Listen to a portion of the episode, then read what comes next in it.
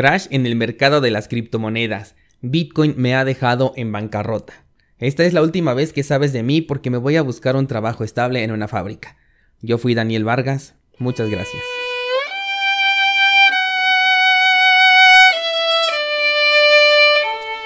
Espero que todavía sigas aquí descentralizado. Tenemos muchas cosas de qué platicar, por eso el episodio especial de hoy. Pero antes de que empecemos, quiero pedirte un favor. Estoy migrando el programa de este podcast a otro hosting, pero la verdad es que me he equivocado y dupliqué el contenido. Por lo que te pido de favor que revises que el podcast que estás escuchando en este momento se llama Bitcoin en español BTC. Así es como debe decir Bitcoin en español y el acrónimo de Bitcoin que es BTC. Porque ese va a ser el podcast oficial. Dale seguir a este podcast por favor porque el otro lo voy a eliminar a finales de este mes.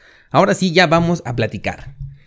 Bueno, pues viernes 13 de marzo y creo que ya ni la fecha nos espanta con lo que pudimos ver ayer en todos los mercados sin distinción alguna. Y es que a ojos cerrados podíamos elegir un índice, una acción, una criptomoneda, un metal, una divisa, todos estaban sangrando. Aunque hasta cierto punto, si el Bitcoin, el oro, la plata bajaron su precio, eso quiere decir que el dólar fue el único que consiguió una apreciación, al menos hablando del día de ayer. La verdad es que nadie se lo esperaba. La sensación del mercado era alcista, sobre todo por la proximidad que tenemos con el halving cuando contra todo pronóstico todo el criptomercado comenzó a sangrar. Al principio mi reacción fue un poco positiva porque durante varias semanas yo estuve sosteniendo la hipótesis de que el precio tocaría la media móvil de 200 periodos en un marco temporal de una semana y justo todo comenzó con un movimiento hacia este indicador por lo que yo dije perfecto ya estábamos prevenidos para este movimiento pero conforme avanzaban las horas el precio seguía y seguía cayendo. Y aunque yo no quería revisar el gráfico, los mensajes no paraban de llegarme con preguntas y dudas de muchos de ustedes descentralizados que veían temerosos cómo nuestras inversiones estaban depreciando. Pues bien, fue un 42% el tamaño de la caída que pudimos ver en tan solo un día, en un hecho sin precedentes. Estuve yo buscando en el gráfico antes de grabar este episodio y solo encontré movimientos de menos del 30% considerando la volatilidad que hubo en 2017. Así que de la misma forma que hoy hablamos del crash del 29, el crash del 2008, el mercado cripto se ha hecho con su primer crash y esto es algo de lo que vas a hablar años después. Esto va a ser como cuando ocurre un temblor que no sé por qué todos nos da por contar nuestra experiencia. Así de no, yo estaba sin hacer nada como de costumbre cuando de pronto dije, no, pues como que me siento mareado. Bueno, pues algo así va a ser de lo que vamos a hablar en un futuro, de lo preparados o desprevenidos que nos agarró este crash de las criptomonedas. Hay muchas preguntas en el aire y que me siguen todavía llegando por diferentes medios. Una de ellas es, ¿crees que siga cayendo? La verdad descentralizado es que lo que yo crea o no crea no debe de tener una relevancia en tus decisiones. Recuerda que a mí lo que me gusta es hacerte pensar por ti mismo. Pero sí te voy a decir algo bien importante. Cuando un mercado cae un 50%, no hay nada que le impida caer otro 50%. Hay algo que cuesta mucho trabajo de comprender, sobre todo para aquellos que hacen trading. Ahorita vamos a hablar justamente de trading, pero bueno, te decía, es muy difícil comprender que en los mercados financieros criptomonedas incluidas, las cosas solo se pueden saber en modo retrospectivo. No sé si existe esta palabra, pero me refiero a, volteando a ver al pasado. Por ejemplo, todos estamos tratando de adivinar cuál va a ser el cisne negro de esta crisis financiera. Que si Boeing, que si las criptomonedas, que si la quiebra de la aerolínea esta británica, que se me fue ahorita el nombre, que si el pangolín. Otro ejemplo es lo que te decía de la media móvil de 200 periodos, que se iba a rebotar ahí, que si los triangulitos de patrones chartistas, otra más que si ya estalló la crisis financiera, en fin, todos estos aspectos solamente los podemos identificar una vez que ya ocurrieron y no me estoy refiriendo a unas horas más tarde. Es decir, ahorita estamos viendo a los mercados sangrar, pero no sabemos si el día de mañana se van a recuperar, van a marcar un nuevo máximo histórico y después van a volver a caer ahora con mucha más fuerza. No sabemos si mañana nos vamos a volver inmunes al pangolín y deja de ser una amenaza que podríamos considerar como el cisne negro. ¿Cuándo lo sabremos? Cuando veamos el fondo de esto y comencemos a recuperarnos. Entonces sí, podemos voltear a ver el gráfico y decir, ah, mira, aquí comenzó todo el día 24 de febrero, el 12 de marzo fue el crash de las criptomonedas, la pandemia se hizo oficial tal día, su efecto fue este, etc. Por lo tanto, yo no sé si va a seguir cayendo y no existe absolutamente nadie que lo pueda saber. Las posibilidades de que suceda son del 50%. Los precios de cualquier activo solo pueden hacer dos cosas, subir o bajar. y el hecho de que identifiquemos el camino de menor resistencia no modifica en absoluto los porcentajes en términos de probabilidades. Simplemente nos dice cuál es la operación lógica más coherente que podemos hacer en ese momento. Sin afán de hacerte un anuncio, te recomiendo mucho que veas el curso de Reconfigura tu Trading que tengo en cursosbitcoin.com porque justo hablo con detalle de todo esto que te estoy platicando, del efecto casino, de las probabilidades, las variables, equilibrar la balanza, cosas que te van a ayudar a comprender el trading y las inversiones de una manera completamente diferente y con esto pasamos a hablar ahora sí de esta actividad que a todos les llama la atención que es el trading. El trading es esa actividad en donde compramos barato y vendemos caro. Muchas veces nos complicamos esta actividad, pero no hay absolutamente nada que se haga dentro de esta actividad que no sea comprar barato y vender caro. Es lo único que tienes que hacer. En la medida que entiendas esto, vas a poder cambiar mucho tus resultados. Ahora, yo tengo un video que te voy a dejar en las notas del programa y en la descripción de este mismo video si es que lo estás escuchando en YouTube, que se llama El análisis técnico es una mierda. Y espero que lo que ocurrió ayer en el mercado sea la comprobación perfecta de lo que te hablé en este video. Ya te lo he platicado también aquí en este podcast, pero para tener completo el contexto te lo resumo. En este video me baso en un fragmento del libro Trading en la zona que te recomiendo ampliamente si es que quieres hacer trading. De hecho, es la base del curso que te acabo de comentar hace un minuto. En esta parte del libro se relata la experiencia de un experto que decide retirarse de las operaciones en vivo y pasar a un modo más cómodo de operar a distancia. Para ello contrata a una persona que le ayuda a analizar el mercado. El punto es que esta persona recomienda comprar en cierto punto del mercado porque ahí es donde hay una línea de soporte. Todos sabemos el efecto que tienen las líneas de soporte, las cuales impulsan el precio, a lo que el experto queda completamente sorprendido por la confianza que el corredor demuestra en una simple línea dibujada. El experto le pide poner atención, hace una llamada telefónica y segundos después el mercado que estaban analizando se cae ante la sorpresa del corredor desmoronando por completo su confianza. El análisis técnico solo tiene una influencia mental, es decir, tú eres quien te lo crees cuando lo ves, pero el hecho de que dibujes un patrón no influye directamente en lo que el precio real va a hacer. Porque imagina que hay mil personas viendo el gráfico. De esas mil, 500 ven que el precio va a subir y otras 500 están pensando que el precio va a bajar. Hace falta muy poco para romper el equilibrio entre oferta y demanda para que una de las únicas dos posibilidades que existen marque el siguiente movimiento. Esta es una de las razones por las que yo no me he decidido a hacer un curso de trading en la plataforma, a pesar de que varios de ustedes sí me lo han solicitado, más allá del curso básico donde justo te explico este tema de la oferta y la demanda, porque las personas le dan tanta confianza a sus dibujos en el gráfico que pierden por completo la esencia natural del movimiento del mercado. Se les olvida que el precio se mueve por oferta y demanda sin considerar las manipulaciones de los mercados tradicionales, claro. Pero olvidan lo más importante, y es que lo único que mueve al mercado es la avaricia y el miedo. Y ante estas dos emociones ni siquiera la manipulación puede hacer algo. Aquí te va la comprobación de lo que acabo de decir. Muchos ayer me estuvieron preguntando si es momento de comprar o si creo que va a seguir cayendo. Si tú fuiste de los que se hizo esta pregunta, hay dos cosas que voy a recalcar. La primera de ellas es que no me hiciste caso cuando te dije que tuvieras definido un plan por escrito cerca de tu computadora con los diferentes escenarios que podían ocurrir y la reacción que tú tendrías ante dicho escenario. La segunda es que estás demostrando la verdad universal del miedo y la avaricia que te acabo de comentar, porque esa duda que se te generó es producto del miedo a comprar y que el precio siga bajando, y la avaricia de aprovechar un buen precio, pero que probablemente pueda bajar aún más y te pierdas la oportunidad de conseguir un precio todavía mejor. ¿Te das cuenta? Por eso la importancia de la estrategia por escrito. Y como no me hagas caso hoy, que ya lo viviste en una caída, te va a volver a pasar, pero cuando el precio se vaya a las nubes. Te vas a volver a ver en el juego del miedo y la avaricia, pero a la inversa. Así que espero que con esta nueva experiencia en tu vida, hoy mismo inviertas un tiempo en escribir tu estrategia lo más definida que puedas. Otro punto es que algunos me preguntaron si estaría bien solicitar un préstamo para poder aprovechar esta caída. Primero déjame decirte, porque quiero que te quede bien bien claro, que pensar en un préstamo cae nuevamente en la avaricia de querer comprar más de lo que te puedes permitir por miedo a perderte una oportunidad, pero sin saber si aún puedes seguir bajando el precio. ¿Ves? Otra vez el miedo y la avaricia están jugando y están definiendo el rumbo del mercado. Dicho esto, te diré lo que yo personalmente haría. Si hoy, por ejemplo, es día 13 y el lunes voy a recibir mi quincena, entonces lo que puedo hacer es permitirme un adelanto nada más. No un préstamo a meses sin intereses, sino un adelanto de ese dinero que me sobra de mi quincena y que no necesito en el mediano plazo. Incluso me puedo dar el lujo de perderlo. Si me sobran, no lo sé, 200 dólares de esa quincena, pues entonces pido un préstamo de exactamente esos 200 dólares hoy y el lunes los liquido en cuanto tenga el disponible en mi cuenta bancaria.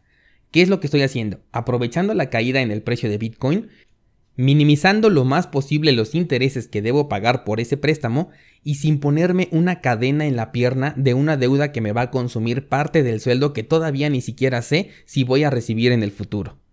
Ese es el único escenario en el que yo me permitiría pedir un préstamo. Lo tomaría más bien como un adelanto y no como un préstamo.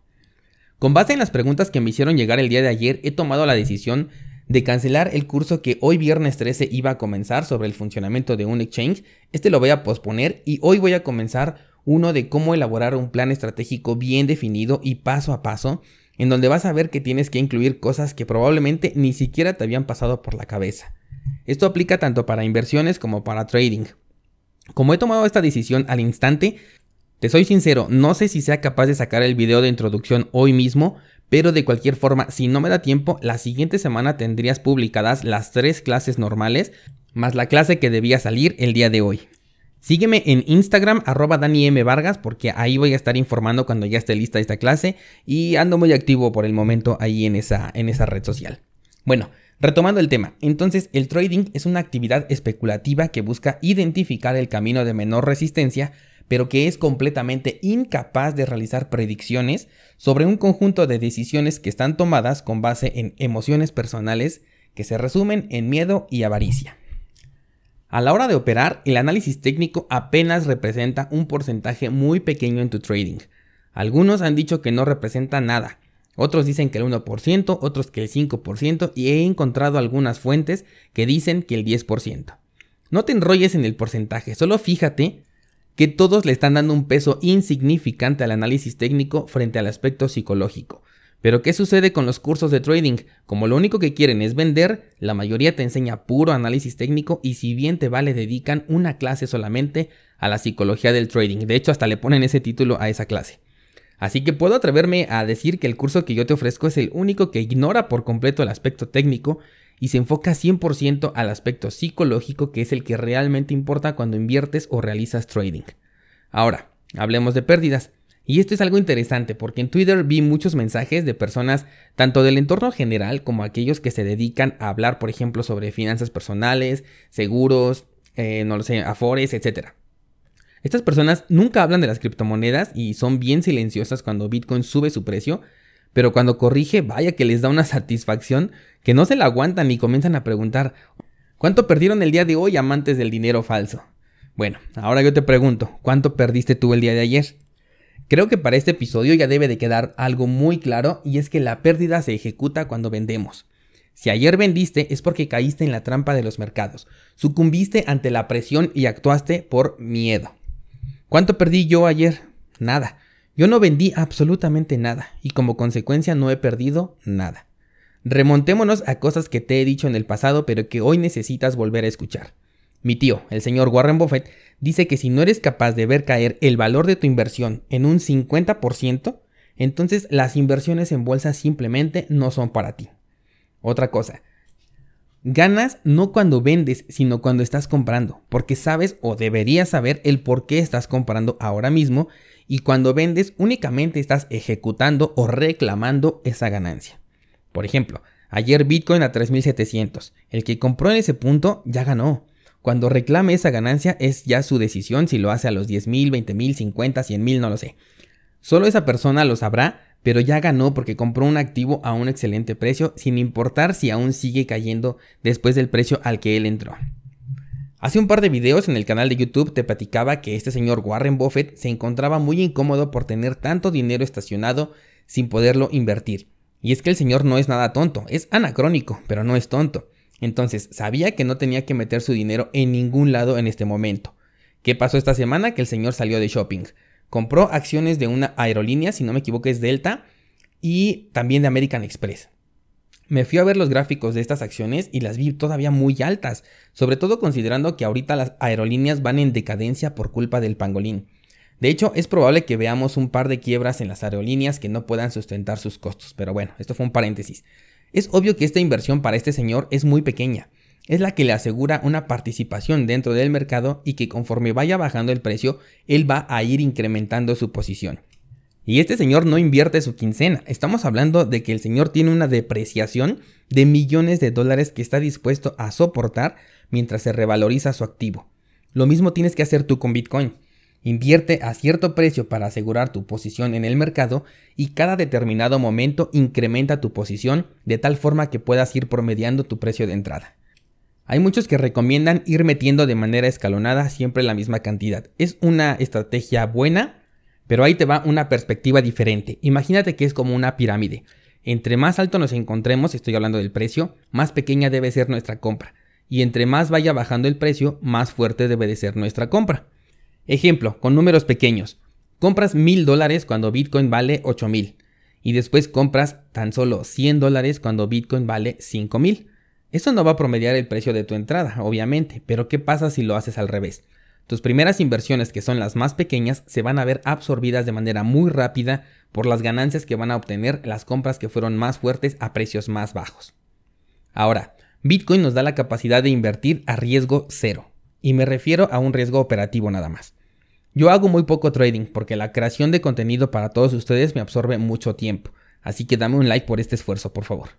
Pero cuando hago trading no arriesgo nada. Nunca pierdo porque en primera tengo bien definido un objetivo que es la acumulación de Bitcoin y sobre este objetivo puedo trabajar mis operaciones de tal forma que aunque el precio de Bitcoin juegue en mi contra, yo no voy a aceptar ninguna pérdida.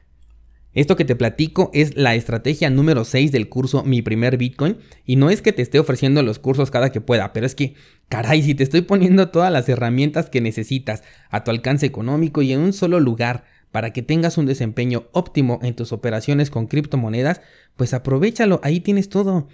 Recuerda que no hay un punto medio en términos de inversiones. Si no estás ganando, estás perdiendo. Por eso es que el señor Warren Buffett estaba preocupado cuando no invertía, porque sabía que su dinero estaba perdiendo si no lo estaba poniendo a trabajar. Así que por anacrónico que sea, este señor tiene muy buenos consejos, muy buenas prácticas que tú también deberías de seguir y poner en práctica. Busca ahí en Google eh, las reglas de Warren Buffett, son creo que 20, 20 reglas. Estudialas, ponlas en práctica y vas a ver cómo tus inversiones van a ser muy diferentes. Último punto. Bueno, sí, Daniel, está padre todo lo que me dijiste, pero ya dime, ¿compro o no compro? Eso es lo que yo quiero saber. Bueno, nadie se va a atrever a darte una recomendación de inversión porque se estaría metiendo en problemas. La decisión debe ser tuya, pero te voy a ayudar a tomar esa decisión respondiendo a las siguientes preguntas. Tú las tienes que responder. ¿Tengo dinero que no necesito en el mediano plazo? Considera mediano plazo un año. ¿Confío en los fundamentales que sustentan a esta tecnología llamada Bitcoin? ¿Soy capaz de ver esta nueva inversión que pretendo hacer perder el 50% de su valor sin entrar en pánico? ¿No pongo en riesgo mi economía si perdiera este dinero? Responde a estas preguntas, toma tu decisión y aprende a aceptar las consecuencias de las decisiones que tomas. Está por demás que te recuerde que estamos en un mercado experimental, que esta es la primera vez que Bitcoin se enfrenta a una crisis financiera y que no tenemos ni idea de cómo va a reaccionar. Aunque en papel los fundamentales nos dicen que lo más lógico es que Bitcoin incremente su precio, esta es otra cosa que solo vamos a poder saber en retrospectiva, y cuando la crisis toque fondo y comience a recuperarse, es entonces cuando podremos ver el gráfico y saber cuál fue el papel que jugó Bitcoin frente a un escenario catastrófico en la economía mundial. Bien descentralizado, pues espero haberte traído algo de paz interior si es que estabas nervioso o nerviosa.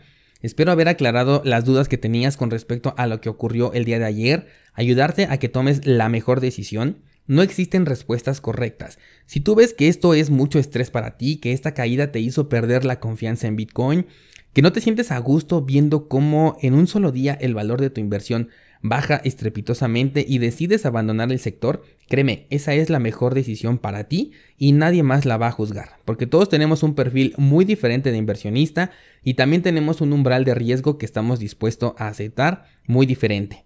También puede ser que no tengas ahorita dinero para aprovechar la caída, no te preocupes, el mercado constantemente nos da oportunidades Y si te urge entrar a como dé lugar, crea valor en lugar de pedir un préstamo. Me refiero a vende un producto, vende un servicio que pueda hacerte ganar dinero de manera rápida y entonces vas a poder invertir ese dinero.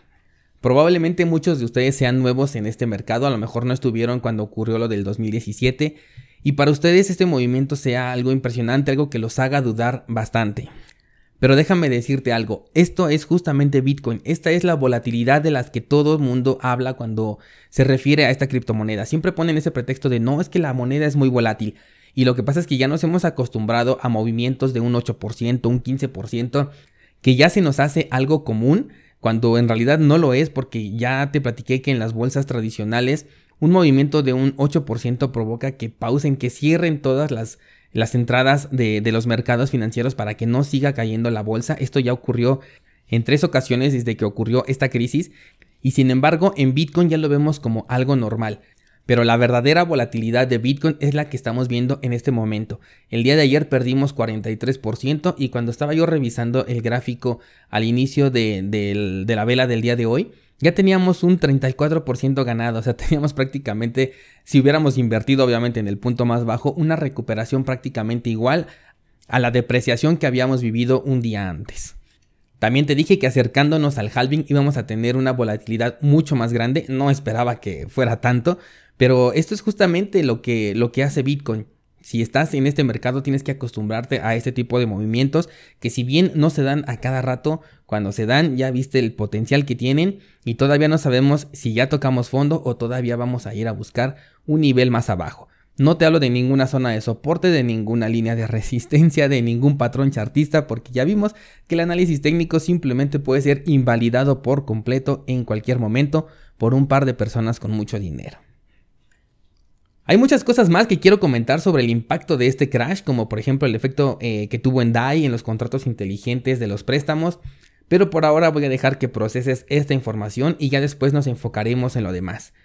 Este, no olvides que el podcast se llama Bitcoin en español BTC, dale seguir a este podcast por favor, el otro va a ser eliminado a finales de este mes. Yo soy Daniel Vargas, nos escuchamos en el próximo episodio, muchas gracias y hasta luego.